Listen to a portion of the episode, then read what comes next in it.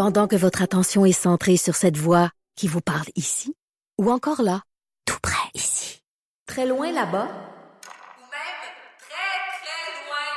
Celle de Desjardins Entreprises est centrée sur plus de 400 000 entreprises partout autour de vous. Depuis plus de 120 ans, nos équipes dédiées accompagnent les entrepreneurs d'ici à chaque étape pour qu'ils puissent rester centrés sur ce qui compte, la croissance de leur entreprise.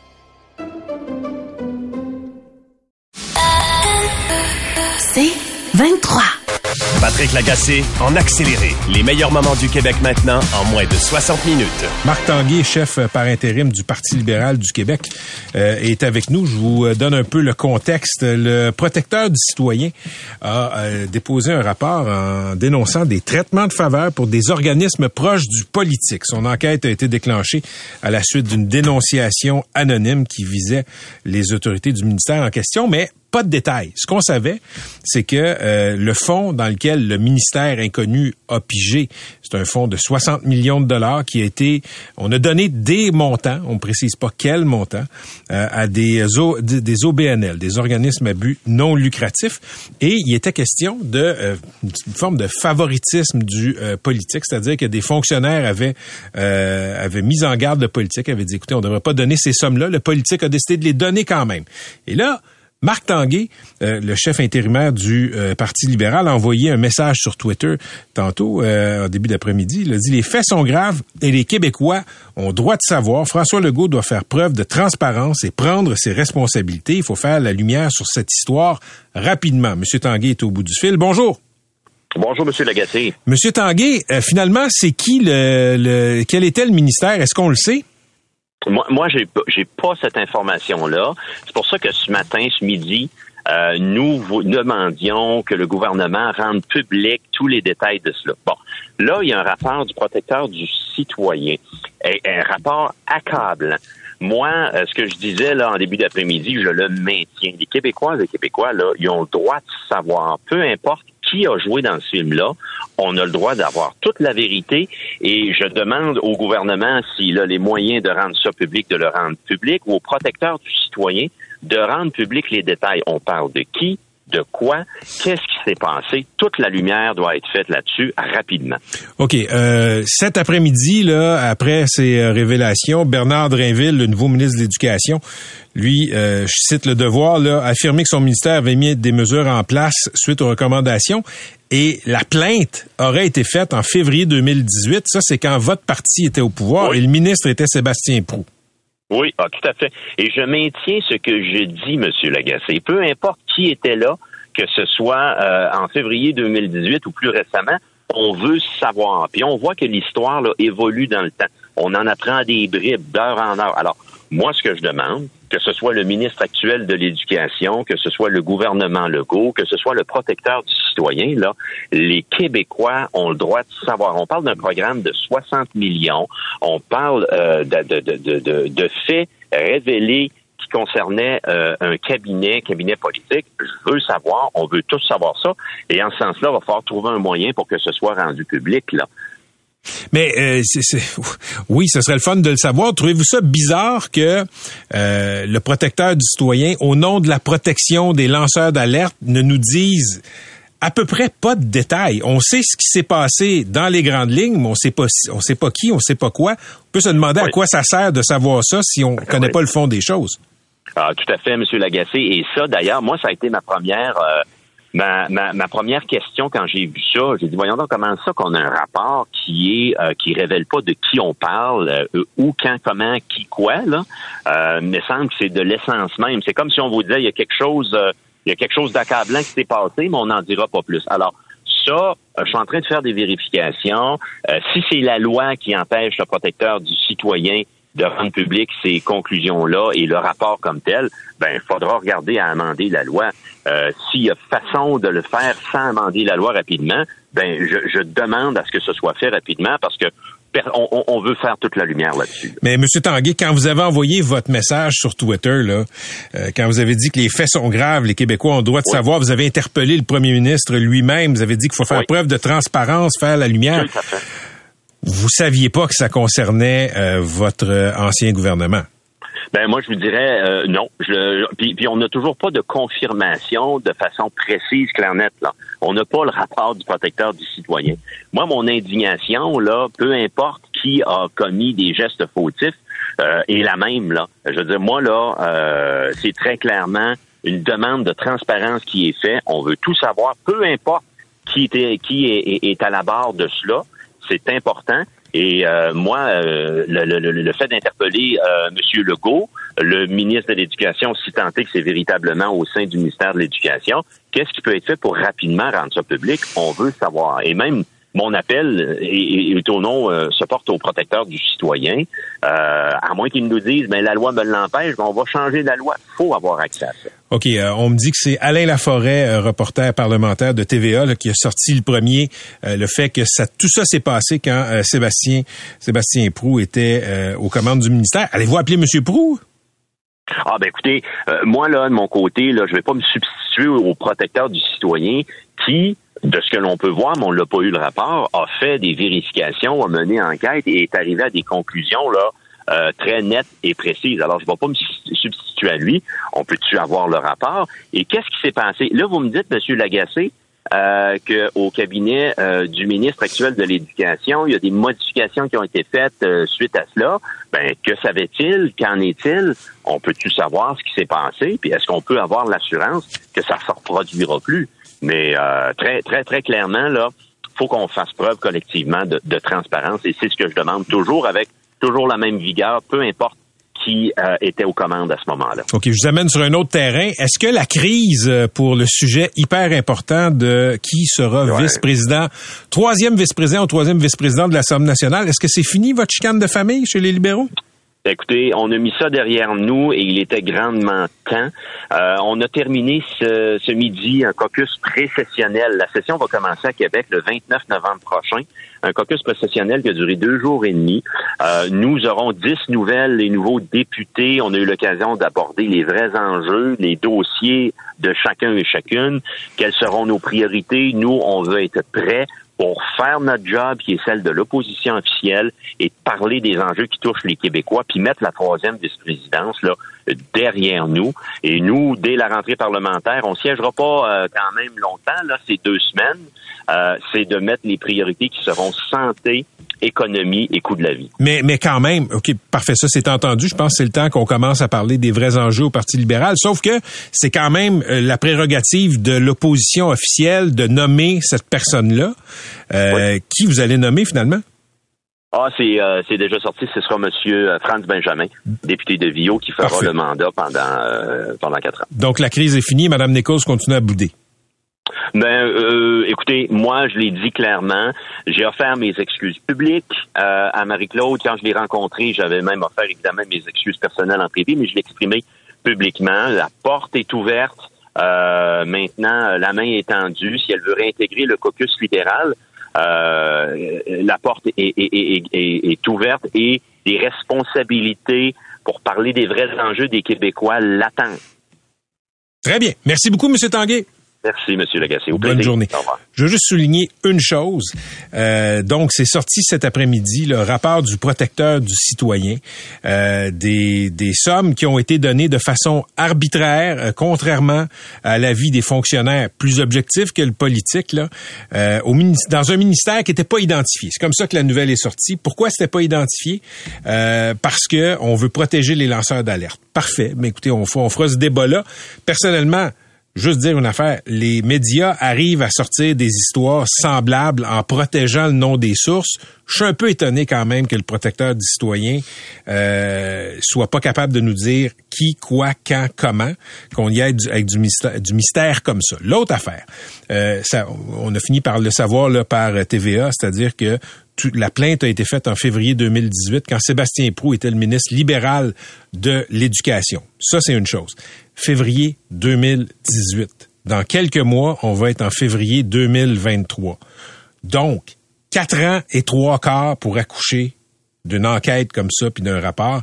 Il y a quelque chose de très, très québécois là-dedans. Très, très québécois. Regardez les enquêtes de police, mais c'est pas juste les enquêtes de police. Les enquêtes au Québec, ça prend des années et des années et des années. Ça a pris tellement de temps que les libéraux sont même plus au pouvoir.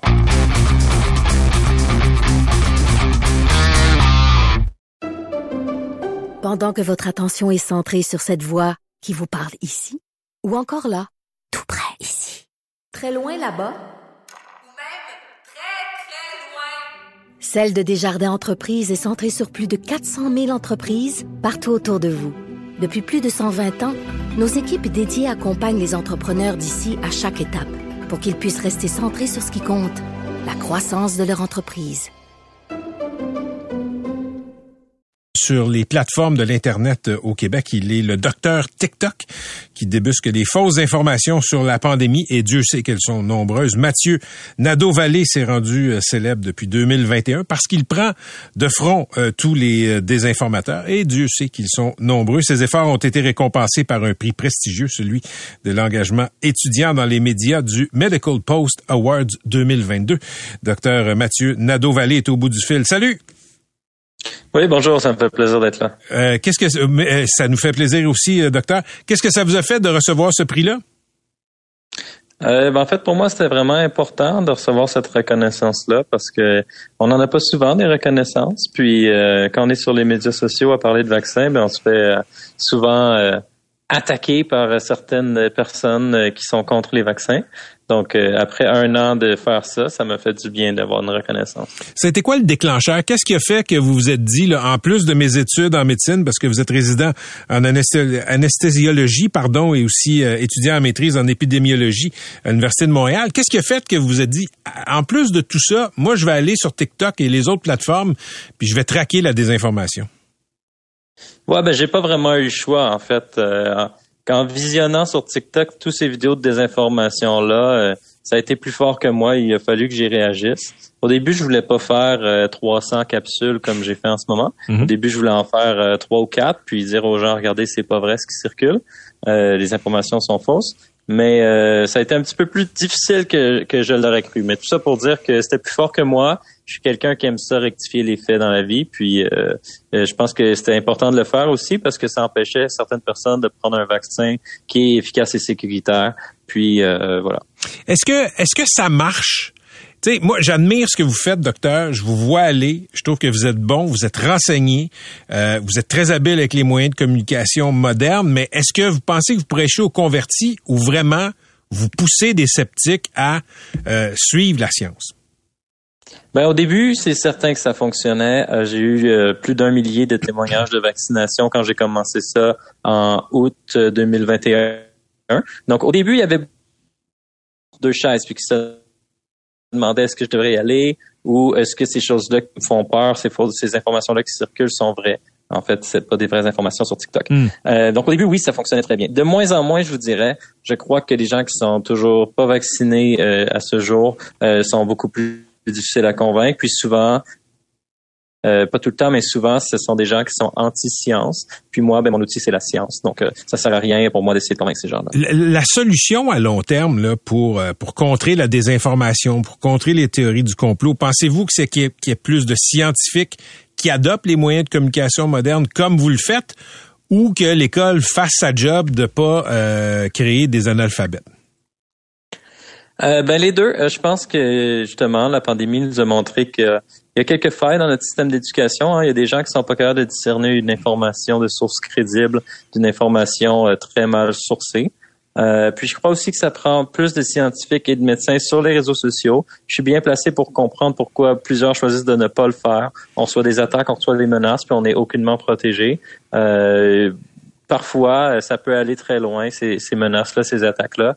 Euh, donc, euh, je peux comprendre que peu décident de le faire. Vous dites que ça peut aller très loin. Dans votre cas, loin, ça a été quoi? Ben, moi, j'ai déjà reçu des menaces de mort. Je pense pas être le seul médecin au Canada à avoir reçu ce genre de menaces-là. Je sais qu'en Ontario, il y a un médecin qui qui, euh, qui avait une clinique de vaccination qui s'est fait menacer de mort aussi. mais voilà, on, on, fait ce qu'on peut, mais souvent ce sont des comptes anonymes, des comptes internet sans nom et sans image. Est-ce que, est-ce que, euh, est-ce que vous avez porté plainte à la police?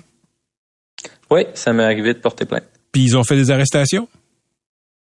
Euh, c'est plutôt compliqué. Euh, parfois, il y a eu des, des démarches, mais des fois, c'est juste impossible. C'est pas retraçable. Donc, je pense qu'il faut améliorer aussi ça, de protéger les médecins et les scientifiques qui décident d'aller sur les réseaux sociaux. Puis évidemment, on a peu de temps, donc souvent on n'a pas le temps de tout gérer ça. Euh, donc, Mhm. ce serait bien qu'il y ait des équipes qui le fassent à notre place. Est-ce que ça vous a donné l'envie de vous débrancher de toutes ces plateformes-là ou faites euh, le combat à la désinformation? Euh, oui, souvent. Ben, en fait, ça m'est arrivé deux fois de quitter pendant à peu près un ou deux mois. Euh, C'était dans des contextes comme ça. La première fois, c'est quand je suis passé à Tout le monde en parle. J'ai eu une attention euh, très, très grande, puis évidemment une attention des deux camps. Donc, euh, j'ai reçu beaucoup de menaces à ce moment-là. Donc, je me suis débranché un mois. Je pense que c'est important de le faire de temps en temps, prendre des pauses. Ça aide euh, pour la santé mentale aussi.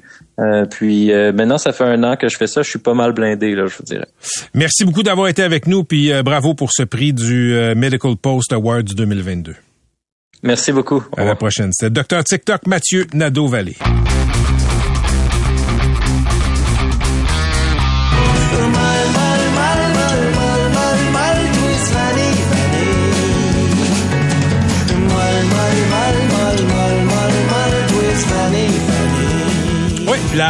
Le cornet vanille vanille twist mou, c'est le meilleur. Absolument, et twist, c'est vanille chocolat. Non, non, non, non. Non, non, mais rien. c'est important d'en parler. Là. Oui. Il y a une molle à vanille. Oh, Mathieu, faut Mathieu. Lafontaine, tu, tu brises la magie, là. Mais Bon, garde l'idée, garde l'idée. C'est une chanson de Blue Jeans Bleu du nouvel album Top Minou et le leader incontesté de Blue Jeans Bleu, Claude Cobra, euh, de son vrai nom Mathieu Lafontaine, est là. Là, tu peux parler, Mathieu. Excusez. Parle-nous de la, de la, de la molle. Vanille, Ben, c'est ça. vanille. Hey, je suis sauté dedans à pieds joints. Hein? Euh, euh, dans le fond, c'est que t'as la molle à vanille, puis t'as la twist vanille vanille. C'est pas pareil. C'est, Il y a du monde qui commande ça pour vrai. Non, je, je pense Ah, pas. merde! Je- ben, j'ai- j'ai- j'ai- peut-être, mais moi, c'est parce que je m'imaginais le personnage qui tient son bout. Ouais. Je vais te prendre une twist vanille vanille, s'il vous plaît. OK, vous voulez une molle à vanille? Non, non. Non, non. Je veux une twist vanille vanille. C'est- C'est très important pour Claude. OK, c'est arrivé comment l'inspiration euh, pour Je pense- écrire cette chanson-là? Ben, je- je me Clairement, souviens à la plus. cantine Oh. Modéré Queen. Ben, On est c'est, avec Sonia Benezet. c'est, c'est, je me souviens plus c'était quand, mais je me souviens que c'était avec une dame. Oh. Qu'on a parlé euh, à un cornet de molle ou je sais pas quoi, puis j'ai, dit ben oui une twist vanille vanille, mais je l'ai souligné avec mes doigts. Puis encore ça, c'était un- une fois de note à moi-même, va falloir faire une tourne avec ça. C'est sorti de même, puis je me suis dit c'est trop niaiseux pour pas tu le sais quand t'as l'éclair, parce qu'on Ouais. va parler des chansons sur l'album Top Minou. Tu le sais quand t'as l'éclair pour dire ça, ça s'en va sur une chanson. C'est clair. OK, tu sais, il y a une chanson qui s'appelle Bacon en. Ouais. Puis j'ai passé toute l'après-midi à me dire, mais comment est arrivé cet éclair Ben, de bacon c'est en assez-? Premièrement, on fait du bacon au micro-ondes maintenant, plus Ah! souvent que dans une poêle avec du gras. C'est vrai? Ben, en tout cas, ah ouais? ben, ça absorbe une partie. euh, Bon point. Non, non, je suis pas, je suis pas d'accord. Je- je- Du bacon, ça se fait pas au Avant de s'obstiner. ça prend un parti de ri- ça prend une partie de risque. Quand on cuit son bacon, Tant qu'à man- ça ça. qu'à manger de la crap, allez jusqu'au bout. le prix. OK, on Ouais. va écouter la chanson. ça fait des bulles. Je pogne un petit peu la chienne, puis je me remets en question. Faire du bacon en bedaine,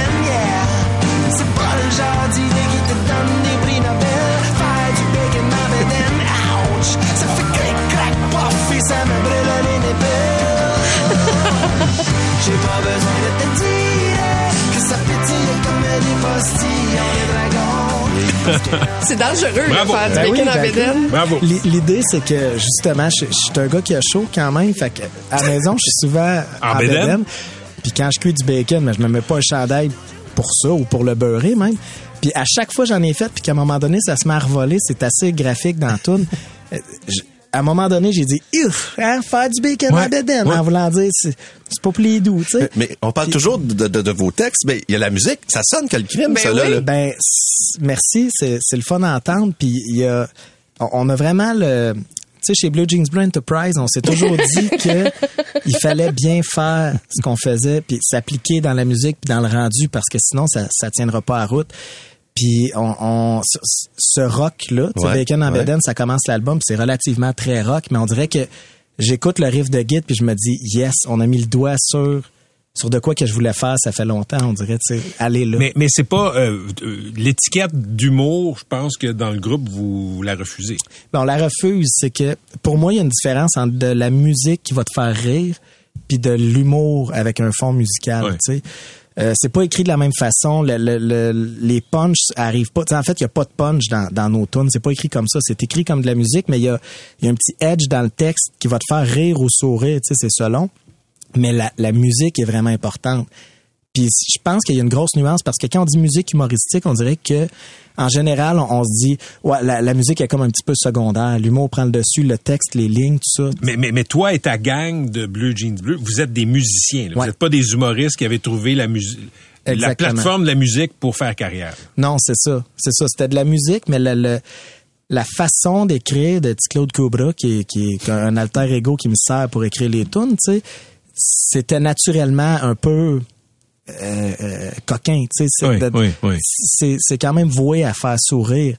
Mais le besoin de faire de la musique qui nous, qui, qui nous remplissait. Il est encore plus fort. Ben oui, tu sais, puis en fait, c'est c'est ce qui dédouane le reste. C'est ce qui fait qu'on peut faire, qu'on peut dire ces choses-là. Tu sais, on s'entend, là, je vous, euh, je- j'avise tout le monde, il n'y a rien de choquant sur, sur nos albums puis tout ça, mais qu'on peut aller dans cette légèreté de propos-là, que ce soit efficace, mais que la tune te donne envie, que quand tu viens voir le show, tu te dis, attends un petit peu, au début, on se faisait tout le temps dire ça. OK, vous êtes bon. mais c'est, Il faut je- dire qu'il y a beaucoup de monde qui, qui ont collé à Coton Ouetté, là, puis qui ont jamais écouté le reste. C'est une Mais fois qu'on se connaissait avant. C'était le troisième album, hein. Faut Ouais, dire. sais, il y a eu deux sais. albums que personne. euh, Ben, personne, a- a moi, pas mais- connu. Ben, y Ouais, mais Non, mais moi, je tournais ça en blague, de La sans face. population en général. C'est ça, je tournais ça en blague au début. Puis euh, finalement, il a été arrivé l'immense succès. Il y a du monde qui ont découvert à ce succès-là. Fait que là, Ouais. il fallait pas se démarquer de ça. C'est c'est quoi la ligne justement entre t'as un gros hit qui va te coller à la peau toute Ouais. ta vie, puis il faut aussi que tu démontres que c'est pas juste ça ta carrière. Ben, je pense que la vie a bien fait les choses parce que vu que c'est arrivé sur le troisième album, euh, n'importe qui qui aura gratté un petit peu plus loin en se disant, voyons, euh, euh, Coton Watté, y a-tu juste, ils ont-tu juste fait ça? C'est-tu leur première tune? C'est-tu leur premier album? En grattant, ben, il y en a qui se sont rendus compte que Je te gâte all dress avait sorti Bien avant, vulnérable comme un bébé chat. euh, La tourne sur les frites aussi? Ouais, j'ai mangé trop de patates frites, Ouais. puis Ouais. euh, euh, café corsé. Ouais, patates frites, ça a scoré beaucoup aussi. Tu sais, on, on le voit en show, ces tunes là qui ont eu une belle vie, tu sais. Puis euh, si c'était arrivé direct en partant, ben il y avait rien, il y avait pas de substance en dessous pour justifier qu'on n'était pas juste un band d'une tune. Là, parce que c'est arrivé à ce moment-là, on dirait que ça avait installé quelque chose, puis ça, ça a aidé, je pense, à, à, à, à pas avoir l'air mince comme une toune, disons. Top Minou, là, l'album est Ouais. rose. Ça, Ouais. ce que ça veut dire subtilement en envoyant des messages euh, au public en disant on passe à une autre étape ou euh, Ben euh, oui, je trouve que en fait le, le premier album était bleu. Euh, le deuxième était jaune. tu sais, euh, franchement, wow, c'est juste du macaroni à grandeur, c'est jaune, il y a rien de bleu là-dessus. Euh, Perfecto était rouge. Puis on, on aime ça quand le monde dit hey, ouais, moi j'en ai deux albums des bleus. Ah ouais, t'as lesquels? Ouais, j'ai le bleu puis le rose. tu sais, ça t'as pas besoin de savoir le titre, à la limite, c'est assez clair qu'il y a une couleur thématique par album, celle-ci est rose. OK, on va écouter un extrait de Top Minou. OK.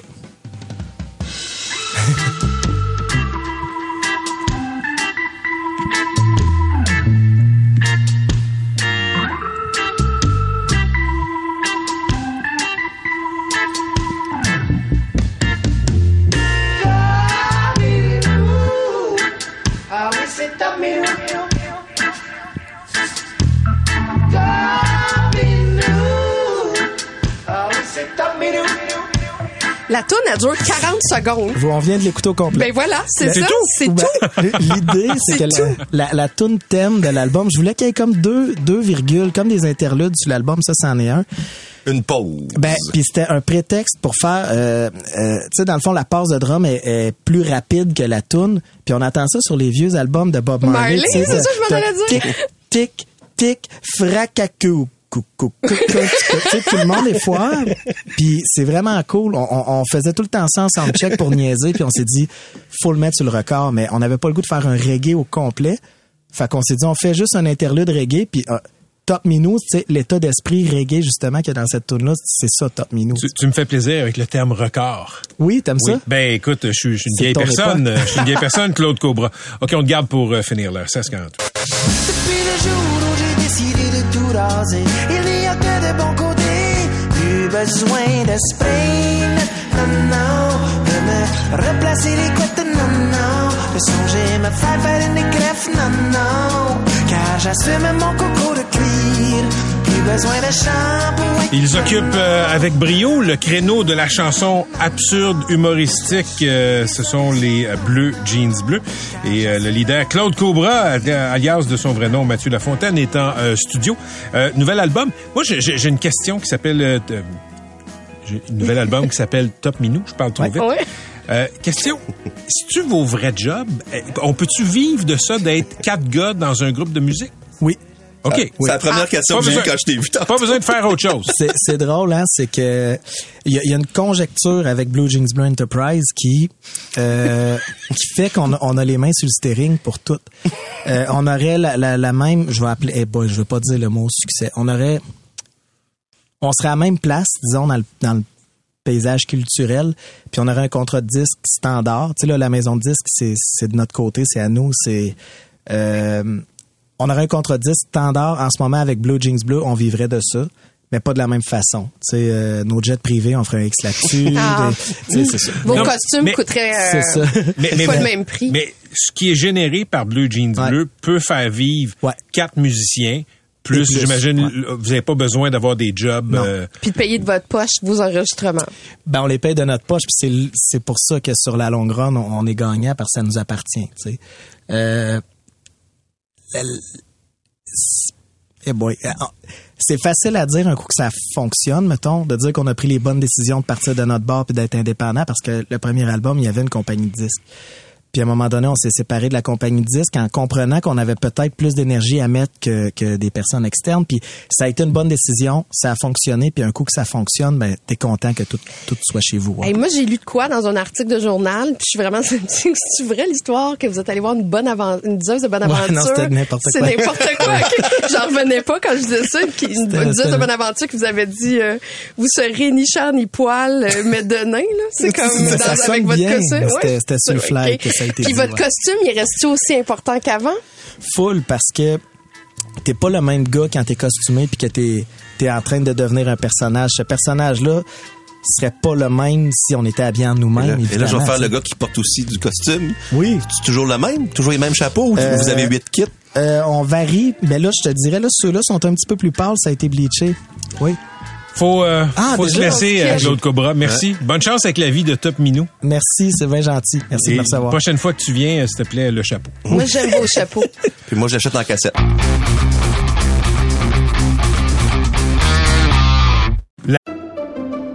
Pendant que votre attention est centrée sur vos urgences du matin, vos réunions d'affaires du midi, votre retour à la maison ou votre emploi du soir, celle de Desjardins Entreprises est centrée sur plus de 400 000 entreprises à toute heure du jour. Grâce à notre connaissance des secteurs d'activité et à notre accompagnement spécialisé, nous aidons les entrepreneurs à relever chaque défi pour qu'ils puissent rester centrés sur ce qui compte, le développement de leur entreprise. La nouvelle était sortie le 1er septembre. euh, les résidences, les Floralis, c'est à La Salle et à la Chine, étaient mises sous tutelle pour des allégations de mauvais traitement, de négligence des résidents euh, aînés là-bas. Un enquêteur avait été nommé par Québec. Et le rapport a été rendu public aujourd'hui. Les observations, les conclusions sont épouvantables. Maltraitance, plaies non traitées, des résidents déshydratés euh, à qui on donnait pas d'eau, par exemple. Les Floralis, je le précise, ce sont des CHSLD privée, la ministre déléguée à la Santé et aux aînés, Sonia Bélanger, est avec nous. Madame Bélanger, bonjour. Bonjour. Je lisais ça, c'est le même genre d'abandon qu'on a constaté à Aaron, euh, sans les morts et, et sans les ravages de la COVID. En fait, la situation est quand même euh, différente là, par rapport à Aaron. On sait que Aaron s'est survenu en pleine période de COVID. Et euh, malheureusement, là, on a vu tout ce qui s'est passé. Là, ça a été quand même euh, assez dramatique. Dans le cas des Floralis, euh, c'est une situation là qui, qui, qui est systémique, qui graduellement, au fil du temps, euh, on voyait qu'il y avait des, des plaintes de plus en plus fréquentes, euh, des problèmes de gestion, des problèmes à faire des suivis des différentes recommandations. Et puis, ce qui est arrivé au printemps, en fait, là, c'est qu'il y a eu vraiment une augmentation importante des plaintes. Les commissaires aux plaintes ont regardé l'ensemble des, des situations, ont fait des enquêtes, puis se sont rendus compte que c'était pas juste des situations par rapport malheureusement aux résidents, mais aussi là, ça touchait toutes les sphères, la gestion, la gouvernance euh, et puis l'ensemble de l'organisation. Est-ce qu'il y, a- est-ce qu'il y avait des visites qui étaient euh, des visites d'enquête non annoncées? En fait, non. Alors, je dois vous dire qu'il y a eu plusieurs visites d'évaluation, Annoncées. des visites d'évaluation annoncées. Alors, avec plusieurs euh, recommandations et euh, ce qu'on a vu et ce qu'on m'a mentionné, c'est que à chaque fois, il y avait des, des petits ajustements qui étaient faits, ce qui laissait supposer que bon, la situation allait éventuellement s'améliorer. Mais dans un genre de situation comme ça, on a beau euh, y aller avec des petites solutions à la pièce. Il reste que si on on n'attaque pas l'ensemble des éléments, on parle dans cette institution, dans le fond, de problèmes de gouvernance, de gestion, de recrutement de personnel, de formation, de compétences du personnel. Alors, c'était vraiment majeur et euh, j'y reviendrai tantôt. Ça, ça appartient à qui, ça, les Floralis? Les Floralies, euh, en fait, ça appartient à un consortium français qui, a, qui, euh, qui ont acquis, en fait, euh, l'entreprise en 2019. Et euh, ils avaient donc un directeur général qui opérait sur place, euh, qui n'est plus présent, naturellement. Depuis euh, la mise en tutelle de cet établissement, ce monsieur n'est plus présent. Alors, ils se sont départis de ce directeur général. Et actuellement, l'établissement est en mise sous tutelle et c'est le CIUS de l'Ouest qui opère l'établissement. OK, c'est privé, donc faut que ça fasse un profit. Ça fait combien de profit par année, le, le- le- les Floralis? Ben, je pourrais pas vous dire parce qu'il n'y a pas eu une analyse du, on n'est pas dans le plan d'affaires là, on n'est pas dans l'analyse financière de ça. Aujourd'hui, dans le fond, euh, on a regardé vraiment le rapport qui a été fait par Michel Mais- Delamarre qui concernait la qualité des soins. Mais est-ce que, est-ce que vous le savez combien de profits ils ont fait? Je, je n'ai pas ces informations-là. Est-ce que vous pouvez le savoir? Euh, on pourrait certainement vérifier. On pourrait euh, vérifier. Il reste que c'est une entreprise privée. Là. Alors, Ben, euh, donc, euh, écoutez- mais il reste que c'est une entreprise privée et euh, on peut aller chercher l'information. Maintenant, il faut voir ce qui est Ça- disponible. Mais est-ce que ça vous intéresse de le savoir? Puis je vous pose la question, Madame Bélanger, pour une raison bien, bien simple. Euh, voici un opérateur de CHSLD privé qui reçoit des fonds de l'État, qui néglige ses résidents. Euh, il y a même des cas où il y a euh, des, des cas de maltraitance, d'agressivité envers les résidents. Il y a des résidents qui n'avaient pas de quoi boire. On dit qu'il manquait d'équipement, qu'il manquait de personnel. C'est pas une question banale de savoir si malgré tout ça, l'opérateur faisait du profit. Oui, il faut regarder ça, mais là, je vous rappelle quand même que c'est une entreprise privée, qui était pas, ce n'était pas un CHSLD subventionné. Il faut quand même faire la différence. C'était vraiment pas un CHSLD subventionné, c'est un CHSLD privé. Mais l'État payait pour placer du monde là. Dans certaines situations, parce qu'il y avait des achats de places. Oui. Donc, c'est une partie des, des 500 places, là. C'est une partie qui était subventionnée par l'État, mais pas l'ensemble de l'entreprise, là, naturellement. OK. Là, ils vont être en tutelle pendant combien de temps? La tutelle va s'exercer pendant 180 jours, donc six mois. Et ça, donc, et la tutelle est en place depuis le 1er septembre. Puis après ça, le groupe français qui est propriétaire de les Floralis va récupérer sa business. Je ne, je ne suis pas là du tout au moment où on se parle. Pour moi, là, ce qui était le plus important, c'était qu'on puisse mettre l'établissement en tutelle pour redresser la situation. D'abord, la situation quotidienne des usagers. On parle au niveau de l'alimentation, de l'hygiène, on parle des soins, des services professionnels. Le CIUS de l'Ouest a le pleine, pleine responsabilité pour émettre un plan d'action et pour suivre les résultats. Là, si je comprends bien, le gouvernement, via le CIUS de l'ouest de l'île, a dépêché des équipes volantes euh, pour euh, s'occuper des gens, c'est ça? Mais c'est pas vraiment une équipe volante, c'est une équipe quand même plutôt stable. Ils ont déjà euh, amené là, euh, fait des changements au niveau de la gestion. Euh, ils sont, se sont, sont allés chercher des personnes qui ont d'expérience en? CHSLD. Actuellement, euh, comme je vous disais, c'est pas une question financière. L'argent est déployé pour ajouter les ressources, pour acheter les équipements, pour faire la formation, mais le compte euh, sera euh, transmis en bonne et due forme à l'entrepreneur. Ça revient à l'entreprise de payer les frais. Mais pour le moment, comprenez qu'on n'est pas à attendre d'avoir, euh, de recevoir un chèque là, pour agir. On est vraiment à déployer les ressources nécessaires. Et c'est ce que le CIUS de l'Ouest fait actuellement. Et ça, c'est c'est quand même une bonne nouvelle, là, parce que depuis le printemps dernier, avec la loi sur la maltraitance, on peut maintenant Agir plus rapidement. agir plus rapidement et plus que ça, agir dans une entreprise privée. Là, on est en train de se parler de ça Ben- et entrer pour gérer. Alors, ça, c'est la bonne nouvelle. OK. euh, avant de faire le saut en politique, euh, Sonia Bélanger, là, avant de devenir ministre euh, déléguée aux aînés, vous étiez présidente du CIUS du Centre-Sud de Montréal. Est-ce que le CIUS du Centre-Sud de Montréal faisait affaire avec euh, les Floralies? Est-ce que vous achetiez des places pour vos résidents? Oui. Est-ce que c'est, est-ce que vous saviez que c'était des tout croches à l'époque? Non. Je ne le savais pas. Puis il faut Aucune dire indication. Il y avait cinq établissements qui faisaient affaire, qui achetaient des places euh, aux résidences Floralie, la Salle et la Chine. Euh, le Sud Centre-Sud était l'établissement qui avait le moins grand nombre de places. Et euh, on m'a jamais rapporté qu'il y avait des problématiques euh, dans ces CHSLD. Moi, j'ai une commissaire, j'avais une commissaire euh, aux plaintes et à la qualité qui relevait directement du conseil d'administration et qui siégeait à notre comité de vigilance. Et euh, il n'y avait pas là de, de plaintes plus que dans d'autres euh, établissements ou d'autres programmes. OK, Madame Bélanger, vous êtes une experte du réseau. là. Votre expertise est saluée. Euh, euh, maintenant, vous êtes ministre. Euh, dans votre jugement professionnel là, d'experte du réseau, d'avoir des CHSLD privés où il faut faire un profit avec euh, les soins qu'on prodigue, est-ce que c'est compatible avec bien soigner le monde? Euh, ben oui, je, dirais, écoutez, il faut faire attention. Là, il y a près de 350 CHSLD publics au Québec et 47 CHSLD privés. Fait que vous voyez tout de suite le poids là. Donc, on est vraiment 47 CHSLD privés et dans plusieurs des CHSLD privés, il y a une bonne qualité de service. Alors, il y en a quelques-uns qui ne sont pas capables de respecter la mission d'hébergement et de soins et services à des personnes vulnérables en perte d'autonomie. Ceux-là, on va s'en occuper. Pour moi, j'arrive en fonction comme ministre délégué à la santé et aux aînés et c'est tolérance zéro. Et c'est clair pour moi que les gens qui gèrent ces entreprises ont la responsabilité de donner des services de qualité.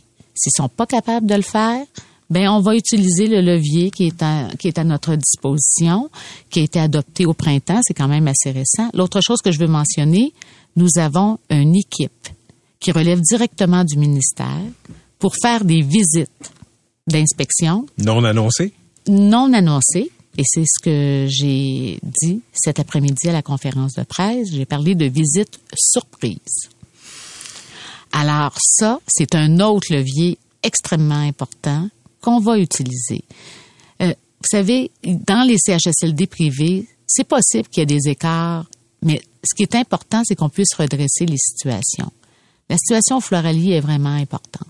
Elle est systémique, elle touche beaucoup d'aspects.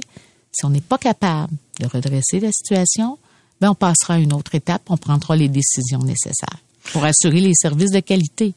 Je vais, je vais vous résumer ce qui rentre en temps réel dans la messagerie, là, Madame la ministre. Ça donne pas envie d'aller dans un CHSLD. Ben oui, je comprends tout à fait parce que malheureusement, ce qu'on ressort dans les médias, ce sont les situations qui vont pas bien, puis il faut les sortir, puis il faut les dénoncer. Puis il faut agir pour plus que ça se reproduise. Mais je veux quand même dire qu'il y a des CHSLD et d'autres types d'institutions qui donnent des services extraordinaires avec des employés qui ont le cœur à l'ouvrage. Mais c'est quand même, c'est quand même euh, crève-cœur de constater que ça puisse exister encore. Tout à fait, et c'est inadmissible. Merci, Madame Bélanger. Merci beaucoup. Sonia Bélanger, la ministre déléguée aux aînés. Patrick Lagacé en accéléré. C'est 23. Pendant que votre attention est centrée sur vos urgences du matin, vos réunions d'affaires du midi, votre retour à la maison ou votre emploi du soir, celle de Desjardins Entreprises est centrée sur plus de 400 000 entreprises à toute heure du jour. Grâce à notre connaissance des secteurs d'activité et à notre accompagnement spécialisé, nous aidons les entrepreneurs à relever chaque défi pour qu'ils puissent rester centrés sur ce qui compte, le développement de leur entreprise.